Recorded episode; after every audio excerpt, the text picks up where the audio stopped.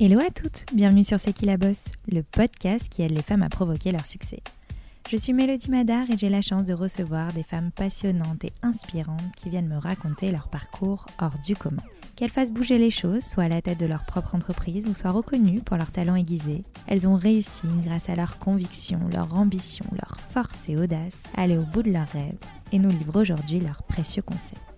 Mais n'oubliez surtout pas, c'est qui la bosse, c'est vous, et ça commence maintenant. Dans cet épisode, j'ai eu la chance de recevoir Sarah Yakan, la cofondatrice du média Femmes d'influence. Passionnée par la lecture et l'écriture dès son plus jeune âge, Sarah décide en 2015 de créer son propre média, celui qu'elle aurait rêvé lire quand elle était plus jeune. Un média qui pousse l'émancipation des femmes noires et qui parle de développement personnel, de pouvoir, d'argent, d'entrepreneuriat, mais aussi de relations. Finalement, tout ce qui touche aussi bien à l'épanouissement professionnel que personnel. Ces contenus motivants, puissants et avant-garde ont très vite séduit toutes les femmes et rassemblent aujourd'hui plus de 3 millions de followers sur l'ensemble des réseaux sociaux. L'empathie est selon Sarah la clé du succès de l'entrepreneuriat. Tous les choix qui ponctuent son parcours est fait pour l'autre. Son mantra, une citation de Rosa Parks qui dit ⁇ Il faut vivre sa vie en essayant d'être un modèle pour les autres ⁇ Pour Sarah, une femme d'influence est sans aucun doute une femme de par ce qu'elle est et ce qu'elle fait a de l'impact positif sur la vie des gens. Dans cet épisode, elle continue sa mission et nous livre ses meilleurs conseils pour créer une start-up et la faire décoller. Belle écoute à vous. Hello Sarah, merci beaucoup d'avoir accepté mon invitation. Merci de m'avoir invité. Bah, je suis ravie de te recevoir euh, sur le podcast C'est qui la bosse parce que ça fait un petit moment qu'on se connaît déjà, mm. euh, que je suis aussi euh, bah, très régulièrement ton média femme d'influence. Donc j'ai hâte d'apprendre finalement les choses que je ne connais pas encore. Eh ben, merci pour l'invitation. je suis ravie de faire ce podcast. Euh, c'est qui la bosse Que moi aussi je suis. J'ai vu pas mal d'entrepreneurs euh, bah, du coup venir euh, pour faire ce podcast, donc je suis ravie d'être invitée. Eh ben, avant de rentrer dans le vif du sujet, j'ai l'habitude de faire un petit retour en arrière. Ah. Donc je trouve que l'enfance est assez révélateur de ce qu'on est aussi aujourd'hui. Est-ce que déjà tu pourrais euh, nous dire qu'est-ce que tu dirais à ton toi plus jeune? Si aujourd'hui tu devais parler à Sarah euh, de 12, 13, 14, 15 ans, je ne sais pas, qu'est-ce que tu lui dirais? Ah, C'est compliqué de répondre à cette question, mais c'est une question intéressante. Je pense que euh, je lui dirais d'un peu plus profiter de sa jeunesse. Vraiment, parce que bah, quand on arrive à l'âge adulte, en fait, il y a des grosses responsabilités et c'est un peu moins fun que lorsqu'on est lorsqu'on est jeune et surtout de, euh, de, de, ne pas hésiter à suivre sa passion puisque lorsqu'on est jeune, euh, c'est le moment en fait où on découvre en fait euh, qu'est-ce qui nous fait vibrer. Et du coup, bah, moi en tout cas en ce qui me concerne, je suis contente de, de l'avoir suivi, mais j'ai failli ne pas le suivre en fait. Donc, Qu'est-ce qui te faisait vibrer justement quand tu étais plus jeune? Tu savais, c'était l'écriture? Oui, c'était l'écriture et la lecture. Et du coup, euh, bah ça, c'est des choses que mes proches me répétaient très, très souvent. Mhm. Et euh, du coup, bah, je passais mon temps à lire et à écrire. Et euh, bah, je suis contente d'avoir suivi, en fait, ce que je voulais plus tard dans la vie. Mais du coup, j'ai failli ne pas le faire. Et pourquoi? Alors, raconte-nous justement. Donc, tu es jeune, tu découvres que tu as cette passion pour l'écriture. Mhm. Euh, et pour la lecture. Euh, est-ce que tu, enfin, c'était quoi le métier que tu rêvais d'exercer? C'était vraiment journaliste depuis euh, ta plus tendre enfance Moi, c'était journaliste vraiment depuis que j'étais enfant. Mais bon, tu connais les parents. ils préfèrent que tu sois médecin, avocate, un peu les métiers élitistes en fait finalement, qui, qui donnent une bonne image, qui donnent une bonne image et qui apportent cette sécurité aussi financière, sociale, professionnelle. Mais du coup, euh, moi, en tout cas, j'étais toujours restée euh, là-dessus sur le fait de devenir journaliste. Mais du coup, j'ai fait des études, par contre, de communication. Parce que j'avais pas forcément les moyens de me payer une école de, journalisme. Et euh, ben, finalement, après, après un BTS communication, j'ai décidé de créer mon média. Directement après tes études Alors, j'ai attendu, je pense, il me semble, à peu près deux ans puisque du coup je faisais un peu des métiers alimentaires, mhm. vendeuse, maquilleuse, etc mais c'était pas ce que je voulais faire en fait, tout simplement. Et, euh, et comment tu t'es dit, bon allez c'est parti, euh, je me lance euh, et tu as eu le courage d'oser et surtout avoir eu l'audace? Ah mais franchement, je dirais pas que c'était de l'audace puisque j'étais un peu dans cette zone de confort, cette sécurité, dans le sens où je vivais encore chez mes parents. Donc je vais pas avoir l'audace d'une personne qui est plus âgée, qui a des enfants, qui... a des responsabilités. Voilà, exactement. Donc j'étais plus jeune. Donc moi je me suis lancée un peu, euh, je dirais pas au hasard parce mm. que ça reste une passion, ça reste quelque chose que j'ai réfléchi, mais je me suis lancée un peu comme ça. Voilà. Euh, j'étais en plein développement personnel, on va dire. Et euh, j'ai réfléchi à un média qui pouvait répondre à des femmes à ce moment-là, puisqu'il n'y avait pas vraiment de médias de développement personnel à cette époque-là. Euh, et euh, je regardais un petit peu des vidéos de développement personnel américaines, puisque c'était pas encore vraiment à la mode en France. Je lisais beaucoup d'articles dessus aussi, et je me suis dit, mais c'est intéressant de faire un média dessus, puisque j'ai envie de créer un média. Puisque j'adore les magazines, autant créer un média un peu différent, un média qu'il n'y a pas encore en France, où euh, bah, on parle d'amour, on parle des hommes, on parle de développement personnel, on parle d'entrepreneuriat, des sujets un peu qui sont tendance aujourd'hui. Et c'était en quelle année ça justement? 2015. Ouais, donc c'était il y a longtemps quand Ouais, là ça fait 7, ans. Et ça passe vite. ça passe trop vite. Et du coup, c'était le 8 mars. Et j'ai décidé de me lancer le 8 mars. Euh, donc je m'étais donné une deadline puisque lorsque tu ne donnes pas de date, ça peut, tu peux repousser ton projet euh, jusqu'à vraiment euh, très longtemps.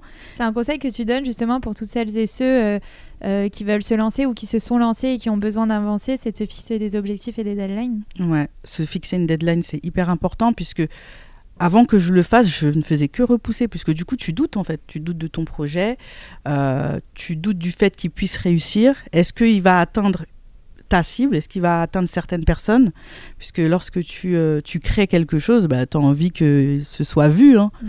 Si ce n'est vu que par toi, finalement, ça sert à rien. Et euh, bah, quand je me suis euh, ouais, lancée, j'ai décidé, OK, le 8 mars, il faut que tout soit prêt. Et du coup, bah, la veille, tu dors pas. Parce que bah, tu te rends compte que peu de choses sont prêtes. Mais au final, j'ai réussi à tenir cette deadline. Et comment tu fais euh, justement euh, un lancement? Comment tu le penses? Quelle est la stratégie quand euh, bah voilà, on a pensé à un projet qui prend forme petit à petit et que mm. bah, vient le moment de le faire découvrir à tes clients ou à ta communauté voilà. Comment tu as construit en fait ce lancement autour de Femmes d'influence? Bah D'abord, j'ai fait, bah, je dirais pas un business plan, c'est un peu trop pour pour ce que j'ai fait, mais un dossier en tout cas. J'ai fait un dossier pour vraiment mettre au clair mes idées. Qu'est-ce que je voulais, c'est-à-dire quel est le média que je voulais en termes de présentation, qu'est-ce que je qui, qui je voulais atteindre? Mhm. Vraiment ça, je l'ai mis en place. Euh, quels étaient mes objectifs à l'année? Donc en un an, qu'est-ce que je voulais atteindre, combien de personnes je voulais atteindre, combien de, d'argent je voulais gagner? Voilà, j'avais quand même mis tout ça en place. Euh, et lorsque je me suis lancée, j'avais oublié une chose, c'était mais comment je vais atteindre ces personnes-là que je veux viser? Ça, j'y avais pas pensé. C'est-à-dire, j'ai euh, créé ma page Facebook, j'ai créé mon site, et je me suis dit, ok, mais maintenant, euh, comment je vais faire le lien? C'est-à-dire, moi, j'ai envie qu'ils aillent sur le site, et en plus, j'ai envie d'avoir beaucoup de personnes sur ma page. Mais comment je vais faire à ce moment-là? Et ça, j'y avais pas pensé. Et du coup, ça, c'est vraiment un conseil que je donne, c'est-à-dire de penser. Mais de plus en plus, les gens pensent à ça mm. maintenant, hein. parce que euh, les réseaux sociaux maintenant ont pris quand même beaucoup plus d'ampleur et de pouvoir. Mais à cette époque, c'était Facebook. Ouais, complètement. Nous aussi, on s'est lancé là-dessus euh, au ah, début. Voilà, voilà. Ah, tu t'es lancé à peu près au même En 2014, ouais. Ah, bon, c'était à peu mm. près pareil. Donc, mais ça, j'avais pas pensé à ça par contre. Donc, euh, bah, c'est sur le moment, je me suis dit, mais comment je vais faire là maintenant? Et du coup, euh, j'ai fait un, pas mal de, de veille très rapidement sur ce qui existait déjà. Euh, et du coup, je me suis dit, ah ok, d'accord, les citations, ça fonctionne. mais maintenant, moi, comment je vais les présenter pour que ça diffère des autres? Et du coup, c'est là que j'ai créé bah, mon identité de marque, en fait, mhm. finalement. C'est-à-dire bah, le fait de mettre des citations avec des des dessins des belles femmes, euh, qui, euh, où les femmes puissent se reconnaître, en fait, finalement. Les couleurs que j'ai choisies, c'est vraiment à ce moment-là, au moment où je me suis lancée. Alors que normalement, ça se fait avant.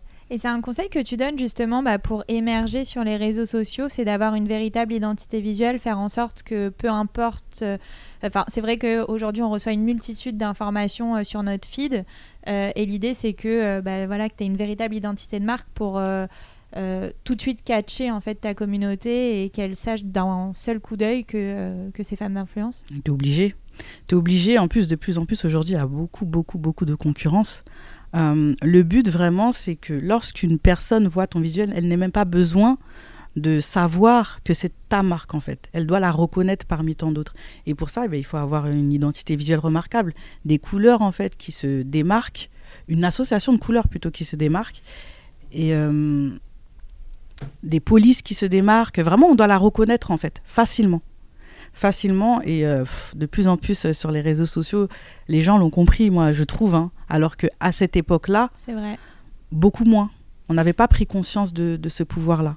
Justement, tu parlais de concurrence. euh, C'était une de mes questions qui allait venir après, mais euh, voilà, tu m'as tendu une perche. C'est vrai que de plus en plus, il y a des euh, comptes, des nouveaux médias qui se multiplient et qui, je trouve, à mon sens, parce que je connais très bien Femmes d'influence, Mm. euh, s'inspirent de cette veine-là. Comment tu arrives à gérer euh, finalement aussi le revers de la gloire? Parce que oui, euh, au début, tu étais une outsider, Mm. une outsideuse, donc ton but c'était un peu d'émerger. Aujourd'hui, tu es devenue bah, leader Mm. sur, avec ton média. Comment tu fais bah, justement pour essayer de garder ta position et ne pas prendre à cœur aussi tout ce que tu vois autour, autour de toi sur les réseaux? Ah, mais ça, il faut. Je pense que il faut s'y attendre. Et ça, pour le coup, je, je m'y attendais un petit peu. Donc, quand tu crées un média qui devient leader, tu vas forcément inspirer des personnes euh, qui vont euh, venir peut-être derrière toi, qui sont inspirées de base et qui ensuite veulent devenir tes concurrents. Mm. Voilà, et qui veulent te, te surpasser en fait. Et c'est le game en fait. c'est le jeu. Donc, moi, honnêtement, je le prends plutôt bien. Et je me dis toujours que l'essentiel, c'est qu'on considère que ce sont eux qui s'inspirent des femmes d'influence et pas moi qui m'inspire. C'est-à-dire que je reste quand même leader dans l'esprit des gens et c'est ça l'essentiel pour moi. Et c'est important du coup d'innover puisque ben, les gens sont là. tu vas pas garder le, le- le leadership si tu ne fais rien en fait. Les gens peuvent prendre ta place et il faut prendre conscience de ça. Et donc il faut sans cesse, sans cesse innover. C'est-à-dire c'est toujours toi qui dois aller vers l'avant et pas attendre que les autres te dépassent. Donc euh, moi je le prends bien. Je trouve que c'est le jeu, c'est le game. euh, Bah, Je très bien, bien. j'ai la même philosophie que toi, moi aussi, ça pousse à l'innovation. donc Exactement, plutôt, ça euh, te pousse dans tes retranchements. S'il n'était pas là, en fait, finalement, tu te reposerais sur tes lauriers, en fait. Complètement. Mm. Euh, donc, on a parlé ensemble un peu des prémices euh, de Femmes d'influence. Donc, euh, voilà, tu t'es fixé ta deadline, tu as lancé ton projet. Euh, et tu as aujourd'hui également une associée qui s'appelle Emilia, donc qui n'est pas là aujourd'hui avec nous. Mais comment vous êtes venus à travailler ensemble? Parce que j'aime bien cette histoire parce qu'elle est venue un peu plus tard dans l'aventure euh, Femmes d'influence. Donc, raconte-nous euh, bah, l'histoire de cette association entre vous deux. Bah, c'est super intéressant puisque ben, trouver un associé, c'est pas facile. Euh, alors, Au début, tu voulais. Est-ce que tu avais cette envie de t'associer, mais que tu n'as pas trouvé euh, la bonne personne? Au début, tu t'es dit non, mais j'ai envie de me lancer toute seule. Et c'est qu'après est venue l'envie de t'associer. non, dès le début. Dès le début, je voulais m'associer à quelqu'un et du coup, je me suis... enfin, j'avais tenté de m'associer à différentes personnes hein, avant. Dès que je me suis lancée, j'avais euh, une amie avec qui je, à qui je l'avais proposé. Malheureusement, elle n'avait pas ce temps. Euh, pour créer euh, bah, du coup euh, un projet comme celui-ci. Euh, et ensuite, du coup, j'ai rencontré Emilia, mais on n'a pas commencé par l'association directement. Elle était rédactrice. Voilà, elle a commencé rédactrice du média. D'ailleurs, elle, elle rédigeait pour la rubrique Love. Mhm. Voilà, donc on a avancé ensemble comme ça où elle était. Et puis je me suis rendu compte en fait de, de du fait que premièrement on avait la même vision, ça c'est important, et aussi qu'on était différentes en même temps. Ça veut dire que je pouvais apporter quelque chose qu'elle n'apportait pas et vice versa. Elle apportait quelque chose que moi je n'apportais pas. C'est soit c'est ça pour toi le secret aussi d'une Ouais. bonne association? Euh, ouais, C'est d'avoir la même vision, mais d'être plutôt complémentaire? exactement, différentes et complémentaires. Vraiment avoir des, des compétences différentes. Et voilà, comme ça vous pouvez vous apporter quelque chose. Si vous avez les mêmes compétences, Hmm. c'est pas mal, mais ça Vous apporte. n'allez pas aller euh, plus loin. Ouais, oui, oui. Donc, euh, et ensuite, bah, du coup, je lui ai proposé. Je lui ai proposé à peu près deux ans après. Deux ans après, euh, est-ce que tu veux, euh, bah, du coup, t'associer à moi pour, euh, pour Femmes d'influence, pour qu'on puisse avancer ensemble et que tu apportes, du coup, ta pierre à l'édifice? Et ça s'est fait de cette façon-là. Elle m'a dit oui directement, parce que je pense qu'elle le sentait aussi. Et voilà, on a pu avancer ensemble Ah, depuis. Génial. Ouais. Et comment vous êtes répartis les tâches du coup? Qui gère quoi euh, au sein de Femmes d'influence? Ben, Emilia gère le marketing, ça veut dire que elle. Alors moi, je suis un petit peu euh, une créative, c'est-à-dire je suis un peu. euh, ok, j'aimerais bien qu'on fasse ça, ça et Mhm. ça. Donc j'ai beaucoup d'idées. Et elle, elle va être plus euh, terre à terre. Elle va les canaliser. voilà, elle va être terre à terre. Elle va dire ok, d'accord, mais on gagne combien? Donc euh, elle, elle est vraiment sur terre et moi je suis un peu au ciel et c'est bien parce que ça équilibre. Ça veut dire que moi, je lui permets un peu de s'envoler. Voilà, un peu, sort un peu de. Euh, sort un peu de, tes, euh, de ta rigueur, voilà, et moi, elle me permet de, de redescendre un peu sur terre, euh, voilà. Ok, ça c'est bien, mais qu'est-ce que ça apporte vraiment? Voilà, et c'est ça que j'aime bien, c'est-à-dire, voilà, elle, elle gère marketing, événementiel aussi. Mhm. C'est elle qui, vraiment qui gère euh, les événements, qui vont bientôt reprendre d'ailleurs. Euh, et moi, je vais gérer tout ce qui est euh, design, création de site internet, etc. Et nouveaux projets aussi. Voilà, nouveaux projets, nouvelles idées et tout, etc. C'est moi. Et elle va vraiment gérer le côté plus marketing, financier administratif. Et justement, euh, elle est venue à partir de combien de temps après euh, la création de Femmes d'influence?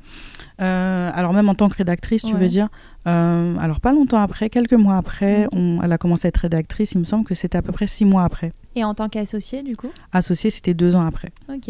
Et justement, en fait, j'ai lu une interview de toi avant de, de préparer ce, ce, podcast, mais tu parlais en fait que euh, bah, justement ton rapport avec l'argent, ou comme tu viens de le dire très bien ici, tu es plutôt une créative. Mm. Et puis euh, c'était compliqué pour toi de vendre un peu ton, ton projet aussi et tu avais envie de faire plein de choses, mais euh, voilà, tu pensais pas forcément argent derrière. Pas du tout. mais je pense que les deux premières années, tu as dû quand même un peu sortir de ta zone de confort et moduler ou changer un peu cet aspect de ta personnalité mm. bah, pour pouvoir te vendre et vendre ton projet. Comment tu as réussi à faire ce travail-là? Euh, je pose cette question parce que je suis un peu comme toi, je suis un peu plus la créative et euh, mon ah, associé elle est un peu plus sur les, euh, les chiffres. Et puis c'est vrai que c'est compliqué bah, voilà, de, de, de, vendre son projet, d'essayer d'avoir les fonds nécessaires. Mm. Comment tu as réussi à changer justement cet aspect de, de ta nature, de mm. la timidité aussi peut-être Oui, c'est ça, c'est ça. En fait, j'ai changé parce que euh, mes ambitions ont changé aussi. Ça veut dire qu'au début, bon, je me disais, ok, j'ai envie de changer la vie des femmes, mais j'ai pas vraiment envie forcément de gagner de l'argent tout de suite. Ça me gêne aussi euh, d'en gagner peut-être. Et au fur et à mesure du temps, je me suis dit, OK, mais j'ai envie de faire ce projet-là, j'ai besoin d'argent. C'est-à-dire, pour apporter plus de choses, j'ai besoin d'argent. C'est une mentalité que tu changes, en fait, par rapport à ce dont tu as besoin à ce moment-là. Et donc, bon, au début, on gagnait euh, bon, euh, un peu, un peu d'argent, mais c'était pas encore une entreprise à proprement dit. Et c'est vraiment un an et demi après, à peu près, enfin, j'ai lancé mon premier événement. Ça a été mon premier produit, en fait, mhm. finalement que j'ai proposé à la communauté et j'étais, j'étais stressée à ce moment-là. Parce que c'est la première chose que tu vends, comment les gens vont le prendre. ils ne le prennent pas forcément bien, puisque tu fais que du gratuit. Tu fais que du gratuit. Donc tu habitues les gens à du gratuit. Et donc quand tu proposes du payant à un certain prix en plus, euh, les gens ne le voient pas forcément d'un bon oeil finalement. C'est un conseil que tu donnes ça parce que je sais qu'il y a deux écoles. Il y en a qui te disent ne euh, commencer par du gratuit et une fois que les gens sont un peu euh, accros ou voilà euh, comprennent la valeur ajoutée, c'est le moment de rendre l'expérience payante. Et il y en a qui disent non, il faut faire payer dès le début parce que justement, quand tu les habitues à du gratuit, ça devient très compliqué après de les faire payer. T'es plutôt de quelle école? Je pense qu'il faut faire un peu des deux. Mm. Donc finalement, oui, proposer mm-hmm. du payant dès le début. Il faut faire un peu des deux, c'est-à-dire qu'il faut donner. Il faut, parce que quand tu donnes, tu reçois. Tu vois, c'est, c'est comme ça que ça se fait même dans le business, hein, vraiment. Mais euh, il faut savoir ce que tu proposes en gratuit et ce que tu proposes en payant. il ne faut pas rester trop longtemps dans le gratuit puisque les gens s'habituent en fait à ce que tu leur donnes, donnes, donnes et donnes. Voilà, sans rien demander en retour finalement. Mhm. Et ils se demandent tout à coup, ben, pourquoi tu proposes du payant? Tu n'as pas eu besoin de gratuit pendant un an, pendant voire même deux ans. Pourquoi tu proposes du payant à ce moment-là? C'est juste pour toi te faire de l'argent. En fait, ils, peuvent prendre ça comme du profit, en fait. Mhm. Et pas comme une véritable entreprise qui essaye tout simplement de se développer. Complètement. Voilà, donc ouais, moi je, je vraiment, je conseille vraiment de commencer dès le départ. dès qu'on a une petite communauté, faut pas hésiter à le faire et pas quand on arrive à, comme j'ai fait, à 600 000 et tout à coup tu, tu, te décides que ben non, en fait finalement c'est une entreprise et donc les gens les gens comprennent pas et du coup tu dois sans cesse euh, pendant un bon moment, leur faire comprendre, ben non, aujourd'hui c'est une entreprise. Complètement. Voilà. Et justement, pour toutes celles et ceux euh, qui ne connaissent pas Femmes d'influence, est-ce que tu peux déjà aussi nous présenter ton média et également bah, finalement le business model qui gravite autour? D'accord. Ben, c'est un site de développement personnel et d'influence pour les femmes. C'est-à-dire c'est une plateforme qui donne des conseils pour du coup accroître finalement son leadership, son pouvoir et son influence, que ce soit... Euh, dans la sphère professionnelle comme dans la sphère privée. Et justement, au début, est-ce que tu t'adressais, est-ce que c'était un média communautaire de, au début? Est-ce que justement tu t'adressais à la femme noire et Mhm. après, justement, tu t'es dit, bah, pourquoi pas faire évoluer ce média et s'adresser à toutes les femmes? Bah oui, pour être honnête, oui. Mm. C'est-à-dire, moi, quand j'ai débuté, euh, bah, étant une femme noire, je me Mhm. suis dit, bon, il manque peut-être ce genre de médias en France. Complètement. Et euh, du coup, euh, bah, quand je me suis lancée, même quand je mettais en avant les femmes qui étaient dans ce média-là, c'était que des femmes noires. Et euh, bah, le jour où ça a changé, c'est euh, lorsque j'ai rencontré ma communauté, du coup, euh, au premier événement en 2018, euh, début 2018 ou fin 2017, bon, à peu près à ces, à ces dates-là. Et je me suis rendu compte qu'elle était devenue, bah, du coup, diverse. Donc, il y avait tout type de femmes.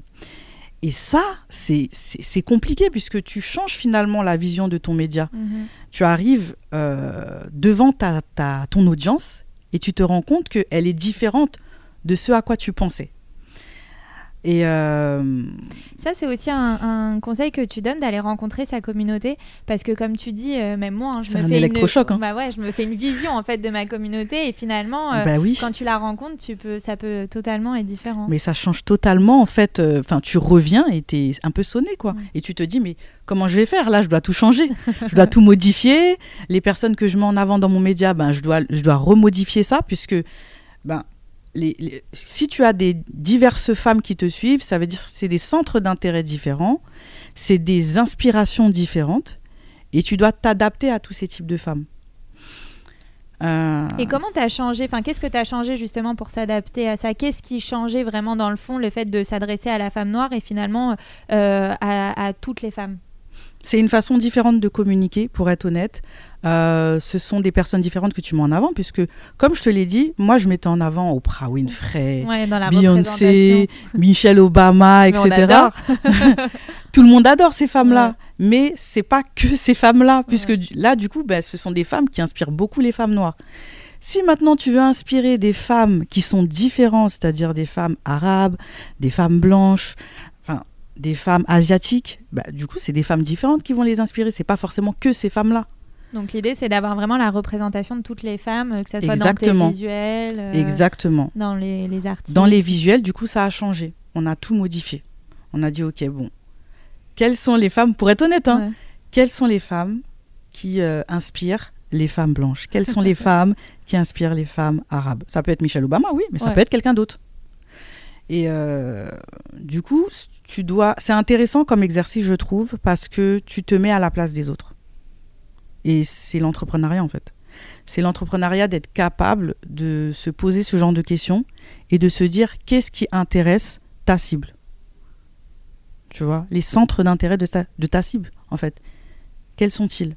Et euh, du coup, c'est un retravail que tu, c'est-à-dire le travail que tu fais avant de débuter ton entreprise, bah tu le refais pendant ton entreprise, pendant qu'elle est en train d'évoluer.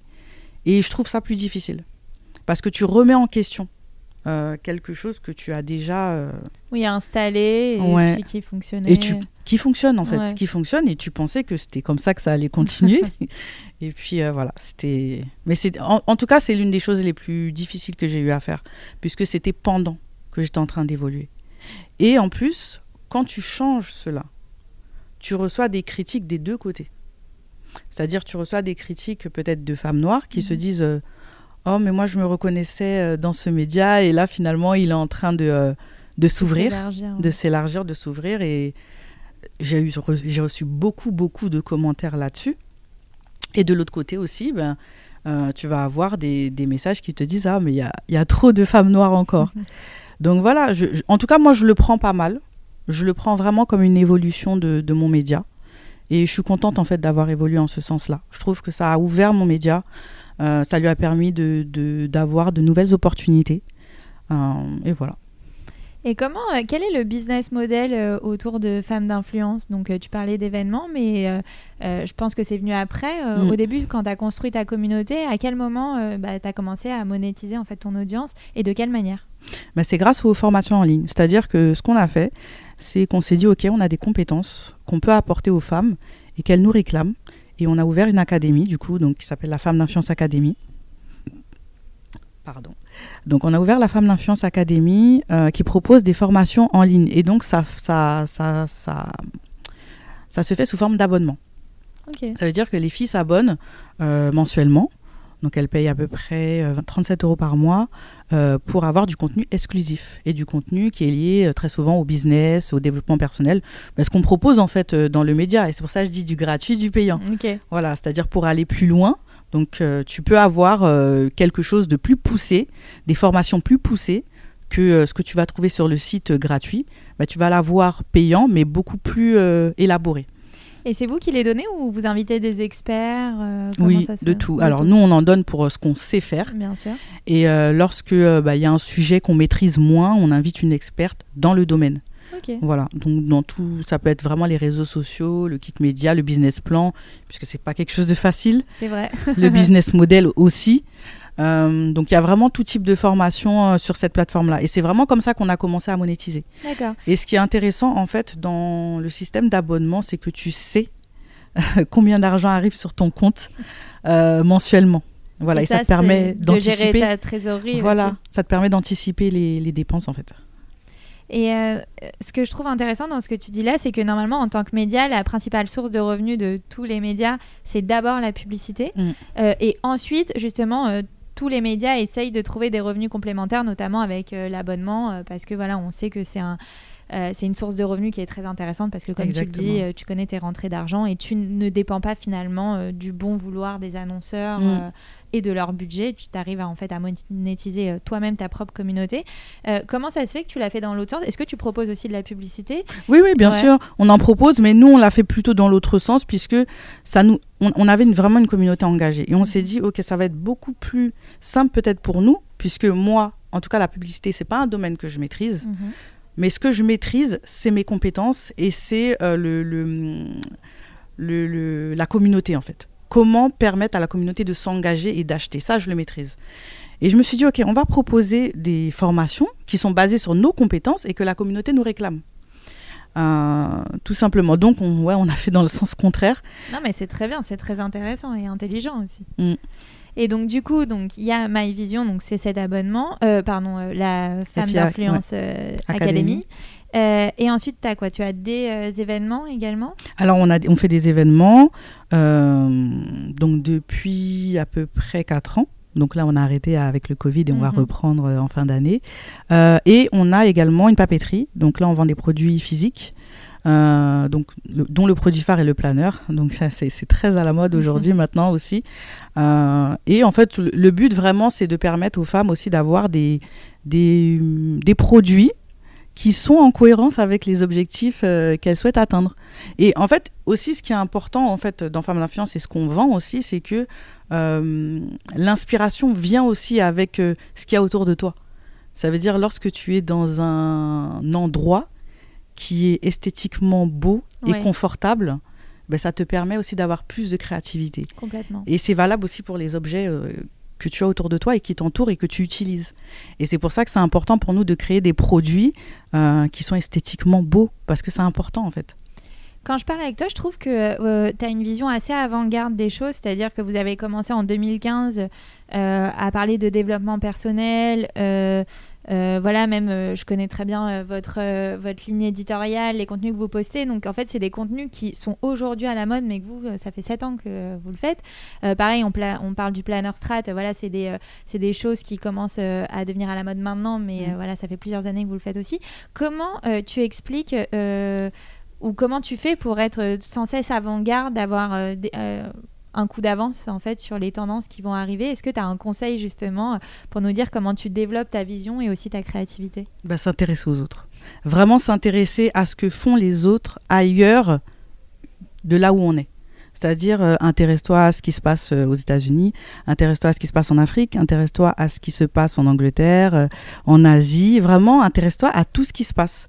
Parce qu'il se passe des choses en dehors de là où tu es, où les gens avancent et les gens créent des nouvelles choses. Mais là où tu es, peut-être que ça n'a pas encore été créé. Mhm. Et c'est dans ce sens-là que tu es avant-gardiste finalement. Parce que honnêtement, j'ai rien inventé. Je me suis juste inspiré aussi de ce qui était ailleurs. Voilà, et, on considère que je suis avant-gardiste en France, parce que finalement, bah, je suis sortie de ma zone de confort, je suis sortie de là où je suis. Et c'est vraiment ce que je conseille, en fait, tout simplement, c'est de, de, regarder un peu ailleurs et ensuite de, de le mélanger à soi, parce que finalement, étant donné que tu es dans un environnement différent, ça va créer quelque chose de différent. Tu crées une connexion différente en fait. Voilà, tu t'inspires un peu de tout, tu mets un peu ta touche et ça crée finalement un, quelque chose de nouveau. Complètement. Parce en fait, finalement, c'est les connexions qui créent quelque chose de nouveau aujourd'hui. C'est ce que tu crées, les associations que tu fais euh, entre différents éléments. Et euh, bah, pour moi, ça a été euh, bah, du coup le développement personnel, mélangé au pouvoir, à l'influence. Mais ça peut être autre chose pour une autre personne. Donc je pense vraiment c'est juste l'ouverture d'esprit qui permet l'inspiration. Et justement, ça fait maintenant 7 euh, ans que Femmes d'influence existe. Et l'année dernière, je suis tombée sur un de tes articles euh, dont le titre était, euh, je te cite, Six leçons puissantes que j'ai apprises en 6 ans de Femmes d'influence. Mhm. donc, j'ai adoré cet article parce que je me reconnais dessus, parce que évidemment, j'ai également créé un média comme toi. Donc, mhm. forcément, ça m'a intéressée. Mais j'aimerais revenir sur certaines de ces leçons qui, je trouve, sont assez parlantes. Donc, la première leçon pour toi, c'est que tout le monde peut devenir entrepreneuse. Oui, totalement. Euh, justement, pour toutes celles et ceux qui en doutent, euh, qui ont peur de se lancer, euh, bah, qu'est-ce que tu leur dirais? Pourquoi, selon toi, bah, tout le monde peut devenir entrepreneur? Alors, c'est pas une, une, idée qui est partagée par beaucoup de gens, honnêtement. pour ma part, j'y crois puisque je n'étais pas vouée à devenir entrepreneur. je suis plutôt timide. Je suis pas forcément la personne autoritaire, la bosse, euh, euh, on va dire euh, dans l'imagerie vraiment de, ce qu'on s'imagine être une bosse ou de ce qu'on s'imagine être une entrepreneur. J'étais pas vouée à ça.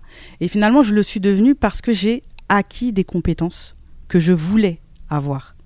Voilà. Et, je pense que c'est un apprentissage en entrepreneuriat. C'est pas quelque chose d'inné parce que quand on dit tout le monde ne peut pas être entrepreneur, on a l'impression que c'est inné chez certaines personnes et pas pour d'autres. Non, moi je pense qu'on peut être entrepreneur, ben, avoir une grosse boîte, on peut avoir euh, une petite boîte, on peut avoir euh, un projet à côté de son, de son, euh, de son emploi. Voilà, et ça, et ça c'est devenir entrepreneur aussi. donc je pense qu'il y a tout type d'entrepreneur, tout simplement. Et tout le monde peut l'être, en fait, tout simplement pour moi. C'est juste euh, un vraiment apprentissage. l'apprentissage. Oui. Après, peut-être que justement, quand on pense que c'est quelque chose d'inné, c'est par l'éducation aussi, finalement. Parce que l'éducation, c'est de l'apprentissage. Donc, quand Exactement. une éducation qui te donne en plus euh, voilà, cette envie d'entreprendre, mm. le fait de se lancer, d'oser, euh, de créer, en fait. Mm. mais ça peut venir, selon toi, avec le temps. Ça, peut, ça peut être les deux. Forcément, si c'est dans l'éducation, ça aide, mm. hein, clairement. mais ça peut venir, et j'en connais énormément, euh, pour qui c'est venu. Mm. Après, euh, après, après le Covid, j'en connais beaucoup. C'est vrai, il y a beaucoup de personnes qui se sont révélées. Hein. Oui, qui se sont révélées à ce moment-là et qui se sont dit, ok, mais j'ai plus envie de faire ça en fait. Mm. Et euh, ok, mais pourquoi pas me lancer et pour, pour autant, ils se disaient que jamais je deviendrai entrepreneur. Voilà. Et justement, dans la même veine, une de tes leçons, c'est, je te cite, le talent se révèle par la pratique. Mm.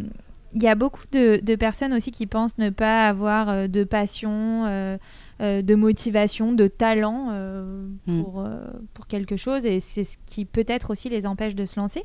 Mm. Qu'est-ce que tu leur dirais justement Est-ce que toi justement c'est ton aventure entrepreneuriale qui t'a fait découvrir des, des passions et aussi ton talent?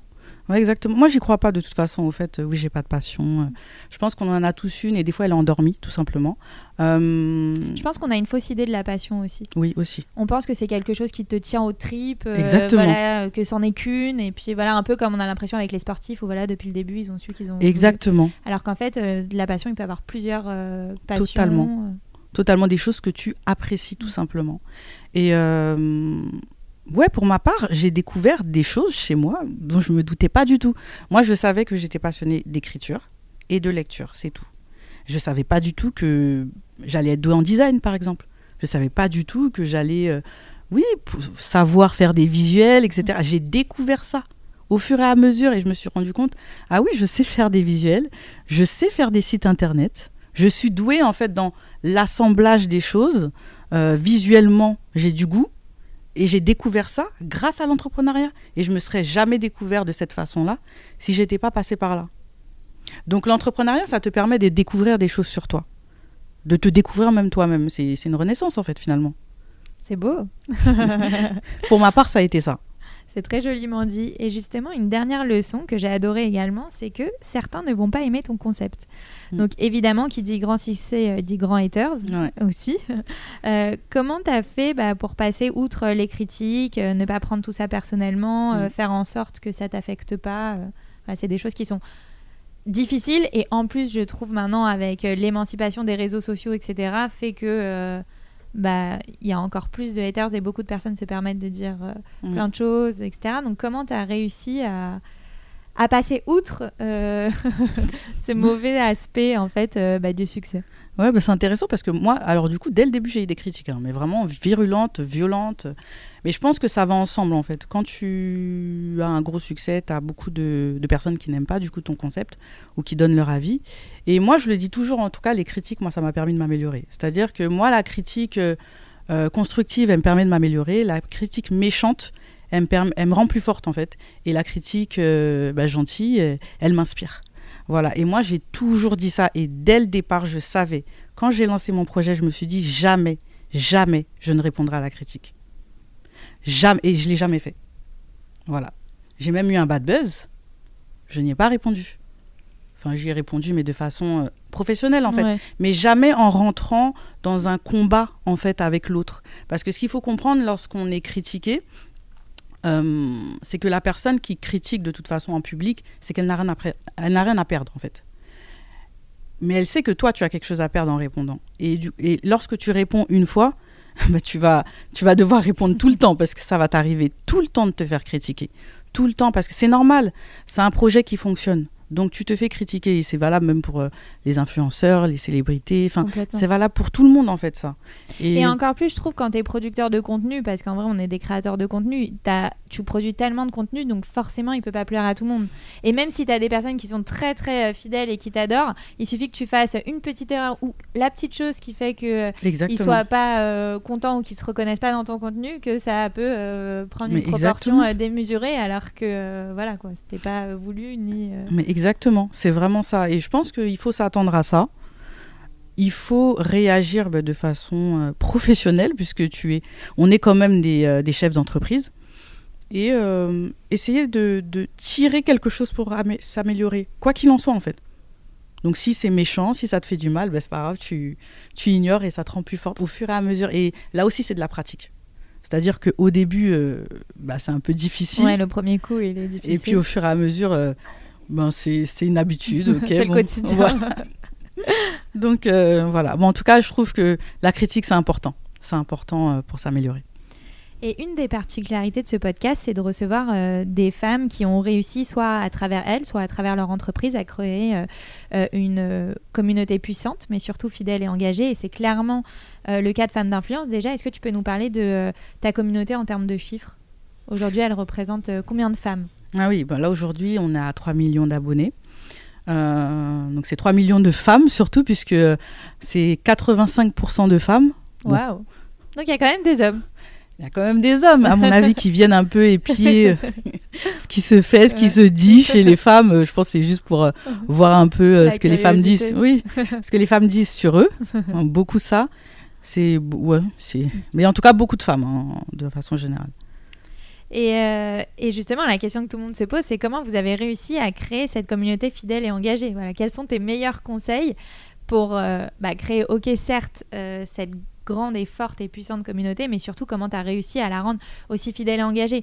Moi, pour info, j'ai déjà été à un de vos événements, même à plusieurs. Enfin, c'est incroyable. On a l'impression, bah, mm. tu parlais d'Oprah Winfrey, on dirait un show d'Oprah mm. Winfrey où toutes les femmes sont tellement contente et ravie de vous voir. Enfin, mm. genre vraiment, euh, tu parlais d'électrochoc, c'est un véritable électrochoc, pas que pour toi, mm. pour même nous quand on se rend à tes événements, il y a ce côté vraiment une vraie famille et une, mm. vraie envie de tous se retrouver. Comment tu as réussi finalement à se créer ce lien presque familial avec ta communauté? Mais je pense que le, le les, gens ressentent en fait une énergie, c'est-à-dire même, euh, même virtuellement, c'est-à-dire que tu veux leur donner quelque chose et leur apporter quelque chose. C'est-à-dire que tu ne crées pas seulement un média euh, comme une vitrine. Voilà, ça ne se fait plus. Ça se faisait avant, ça ne se fait plus. Aujourd'hui, euh, une entreprise n'est plus seulement une vitrine, elle doit avoir une certaine proximité. C'est valable pour tout le monde, hein, même pour un individu. On doit avoir une certaine proximité avec son audience. Et c'est-à-dire répondre à leurs besoins Lorsque les gens ressentent que tu réponds à leurs besoins et que tu réponds à leurs attentes, que tu réponds à leurs questions euh, et que tu ne te montres pas si inaccessible que ça, euh, ils partagent quelque chose avec toi. Et en fait, c'est ça finalement créer une communauté, ce qui est différent d'avoir euh, bah, du coup des abonnés. Mhm. Voilà, avoir des abonnés, c'est un chiffre sur le compte, mais par contre, avoir une communauté qui te suit et qui, qui, qui se reconnaît dans ta vision, parce que finalement, c'est ça, c'est un partage. C'est un partage du- d'une vision commune. Euh, ok, je me reconnais dans ses valeurs, je me reconnais dans sa vision, je me reconnais dans ce qu'elle partage. Euh, je me sens mieux grâce à elle. Euh, J'ai créé une entreprise grâce à elle, parce qu'on en a beaucoup, des filles qu'on a visitées, dont on a visité les entreprises. Oui, j'ai créé mon institut grâce à Femmes d'Influence, j'ai créé mon magasin grâce à Femmes d'Influence. Et c'est ça qui crée une communauté, c'est ça qui crée un lien. Un lien, du coup, bah, jusqu'au. Parce que là, du coup, elle a quand même créé quelque chose grâce à ce que toi, tu as créé. Et finalement, tu, tu, tu changes la vie des autres. Et une personne, forcément, s'attache à toi et à ton média. Parce que euh, elle a changé sa vie grâce à toi. Donc, euh, moi, pour moi, c'est ça, créer une communauté. C'est lorsque il y a un partage et qu'on s'apporte mutuellement. Un peu comme euh, deux amis Bien sûr. Un peu comme deux amis en fait, deux véritables amis. Et lorsqu'on est capable de faire ça avec son entreprise, bah on a tout gagné. Hein. Donc euh, voilà. Non, mais c'est joliment dit, justement. En fait, euh, quand on crée une communauté, on a l'impression que c'est à nous de parler avec notre communauté, mais au contraire, ça doit être un échange, en fait. Exactement. Et euh, j'aimerais qu'on parle maintenant de euh, femmes d'influence en termes de chiffres. Donc, tu me diras ce qui est confidentiel ou non. Mais aujourd'hui, euh, voilà, euh, c'est quoi votre chiffre d'affaires Ou tu gères une, co- une communauté, on en a parlé. Mais aujourd'hui, vous êtes combien de personnes dans l'équipe Voilà, dis-nous un peu, montre-nous l'envergure de femmes d'influence. Et en plus, tu es sur C'est qui la bosse, donc tu peux te lâcher. Je t'écoute. Alors du coup, on est alors on est dans l'équipe, on a à peu près 7. On est 7 dans l'équipe, donc on a trois rédactrices, on a une community manager, une graphiste, moi et Emilia. Alors, je Génial. prends- donc euh, moi qui suis donc plus dans le côté euh, euh, nouvelles idées, créa- création de projets, et Emilia qui est plus dans le marketing. Voilà. Et avec cette personne, vous arrivez à créer euh, tous ces contenus et, euh, et à faire des événements et, euh, et à créer euh, une plateforme d'abonnement. euh, Mais ça. du coup, c'est pas facile, honnêtement, de créer euh, autant de choses lorsqu'on est si peu. Pour être honnête, hein, Mhm. franchement. Et bah, le but, bah, du coup, c'est de se développer hein, au fur et à mesure. hein. Là, ça fait 7 ans. Bah, on espère vraiment développer notre équipe pour du coup. Parce que ce qui est important aussi dans l'entrepreneuriat, c'est de déléguer. Bien sûr. Et ça, c'est pas facile, hein, honnêtement, parce que tu as l'impression de toujours faire mieux que la personne à qui tu vas déléguer. Et en fait, le but, c'est de former la personne pour qu'elle puisse atteindre, du coup, ce que tu souhaites euh, et puis comme de rendu. toute façon, ça sera toujours différent si jamais euh, de toi ou non. Tu penses que si jamais tu formes bien la personne, euh, Euh, bah, finalement, honnêtement, c'est ce que je pensais au début. Bon, c'est toujours différent, mhm. mais des fois, c'est différent en mieux. oui, bien sûr. Voilà, parce qu'elle apporte quelque chose de, de, de, de mieux, en fait, à ce que tu- tu aurais proposé toi. Parce que c'est une personne différente, forcément. Et euh, finalement, je me suis rendu compte qu'en formant euh, différentes personnes, mais des fois, elles atteignent, bien sûr, ton niveau, déjà, premièrement, et qu'elles apportent quelque chose de différent. Et du coup, euh, bah, par exemple, au niveau de- du design, j'ai beaucoup lâché prise. Voilà, là, maintenant, je, je ne suis plus derrière ma graphiste. Je suis moins derrière ma community manager. Voilà, et- mais ça, ça prend des années. Ça prend des années pour euh, apprendre à déléguer. Et justement, quels sont, bah, tu parlais que tu as envie de te développer, quels sont vos, tes futurs projets euh, euh, ou même les rêves Où est-ce que tu rêves d'emmener euh, Femmes d'influence À moi, le, bon, mon rêve, je dirais même pas mon rêve, je dirais mais mon projet plutôt, c'est de faire un festival, un grand festival en présentiel. Euh, c'est marrant, on se rejoint. mais c'est vrai parce que je crois que tu en as fait un, mais digital. J'en ai fait un digital et justement, on, est, euh, sur- on aimerait en créer un également physique. Ah ouais tu vois. Et c'est marrant que tu dises le mot festival parce qu'on est vraiment sur cet aspect-là, le fait d'apprendre, mais également que ça soit festif en fait. Exactement, c'est un peu, c'est un mélange des deux et en plus il y a différents sujets. Mhm. C'est ça que j'aime bien dans le festival. Euh, et qu'est-ce qui m'a inspiré ça C'est bah, quand je suis allée aux États-Unis du coup et que je suis allée au Essence Festival. Et je me suis dit, mais c'est génial ce genre de projet. Il y a de tout, il y a des célébrités, euh, tu peux apprendre en même temps. Euh, je me suis dit, mais voilà, c'est ce qu'il faut en fait. Euh, c'est ce qu'il faut. Donc voilà, moi, c'est mon projet, honnêtement, c'est vraiment ce que j'ai envie d'atteindre, c'est organiser un grand festival. et de préférence même gratuit.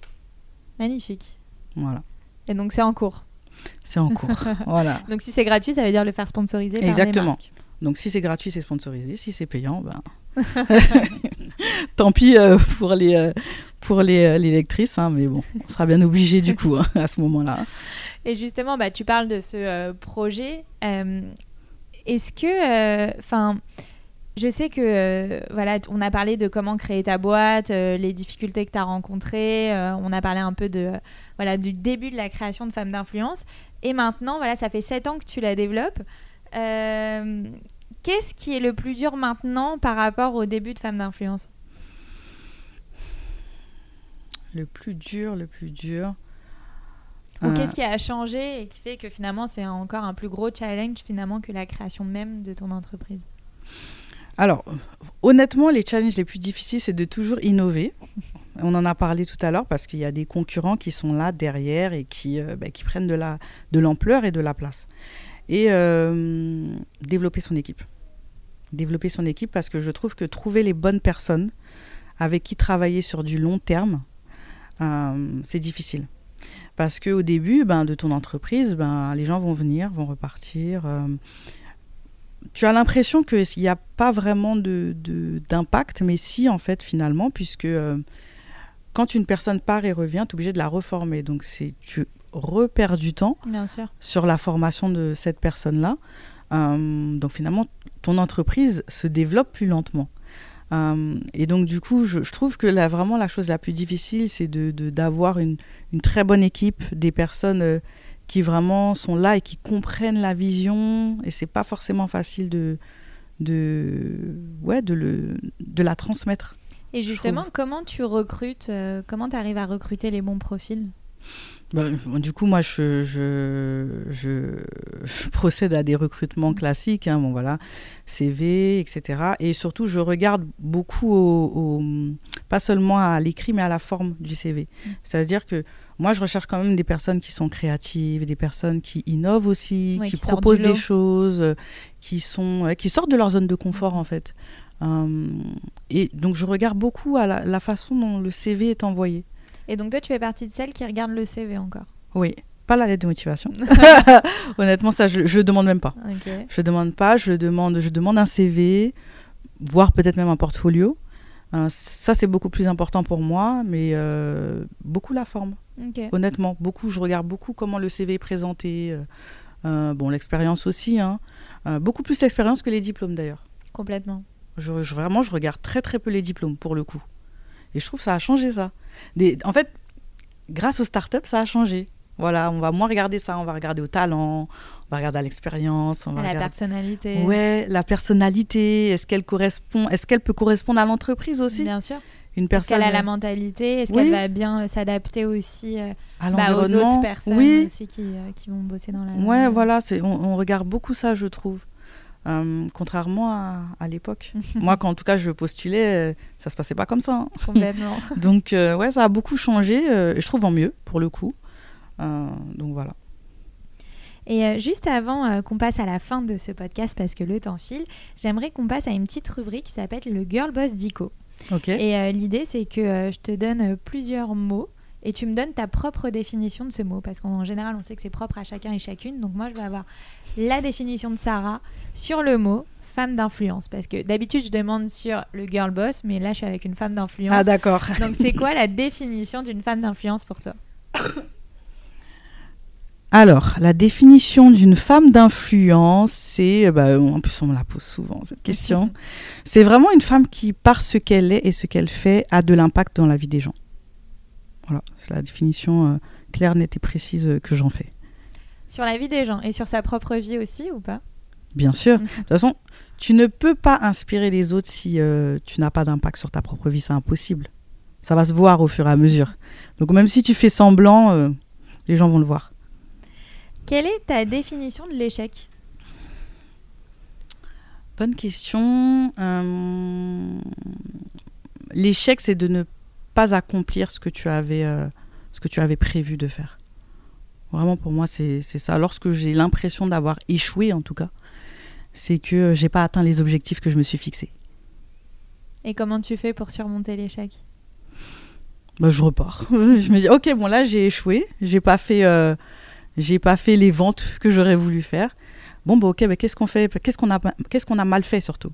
C'est-à-dire, je reviens sur mes erreurs et euh, je me dis, il faut en aucun cas que je les reproduise. Donc l'échec est un échec si euh, tu ne l'analyses pas finalement. Exactement. C'est important de l'analyser puisque sinon, comment tu fais pour réussir ensuite? Voilà. Donc en tout cas, pas rester sur ces échecs. C'est pas grave, on repart. Parfaite transition, c'est quoi pour toi la définition de la réussite? Pour moi, c'est l'alignement. L'alignement avec euh, ce que je suis, ce que je fais, ce que j'aime faire et ce que je gagne. C'est beau. Pour moi, c'est ça. c'est trouver le parfait équilibre en fait avec tous les Exactement. aspects de ta vie. Exactement. Ça veut dire si ce que j'aime est en cohérence avec ce que je fais et ce que je gagne, pour moi, je suis heureuse et j'ai réussi.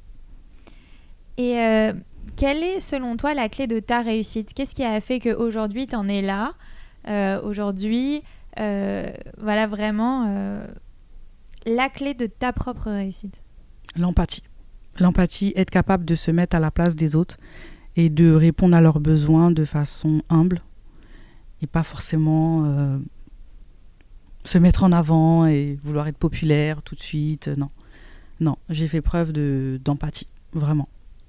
Je trouve que c'est une belle qualité en tant qu'entrepreneur surtout. Et pour moi, tu peux pas réussir euh, l'entrepreneuriat si tu n'es pas capable de faire preuve de, d'empathie envers les autres. Eh ben, c'est très joliment dit. Et avant euh, que le podcast touche à sa fin, j'ai l'habitude aussi de le terminer toujours de la même manière. Est-ce que tu as un dernier conseil ou un mantra, une citation, quelque chose qui t'inspire au quotidien et que tu pourrais nous partager pour ce mot de la fin? Oui, c'est ma. Alors là, c'est ma citation préférée. c'est la citation qui m'a permis de créer Femme d'influence. C'est une citation de Rosa Parks qui dit qu'il euh, faut vivre sa vie en essayant d'être un modèle pour les autres.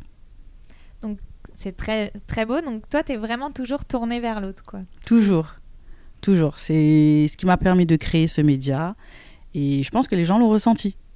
Voilà. Je n'étais pas tournée vers moi. Je me suis pas mis moi en avant. J'ai mis les autres en avant. Et euh, je pense que c'est important pour euh, tout entrepreneur en fait. Eh ben, merci beaucoup, Sarah. On va terminer sur ces belles paroles. En tout cas, merci beaucoup pour ton temps qui est précieux, je le sais. Et j'étais ravie de partager ce moment avec toi. Ben, merci, moi aussi. à très vite. À très vite.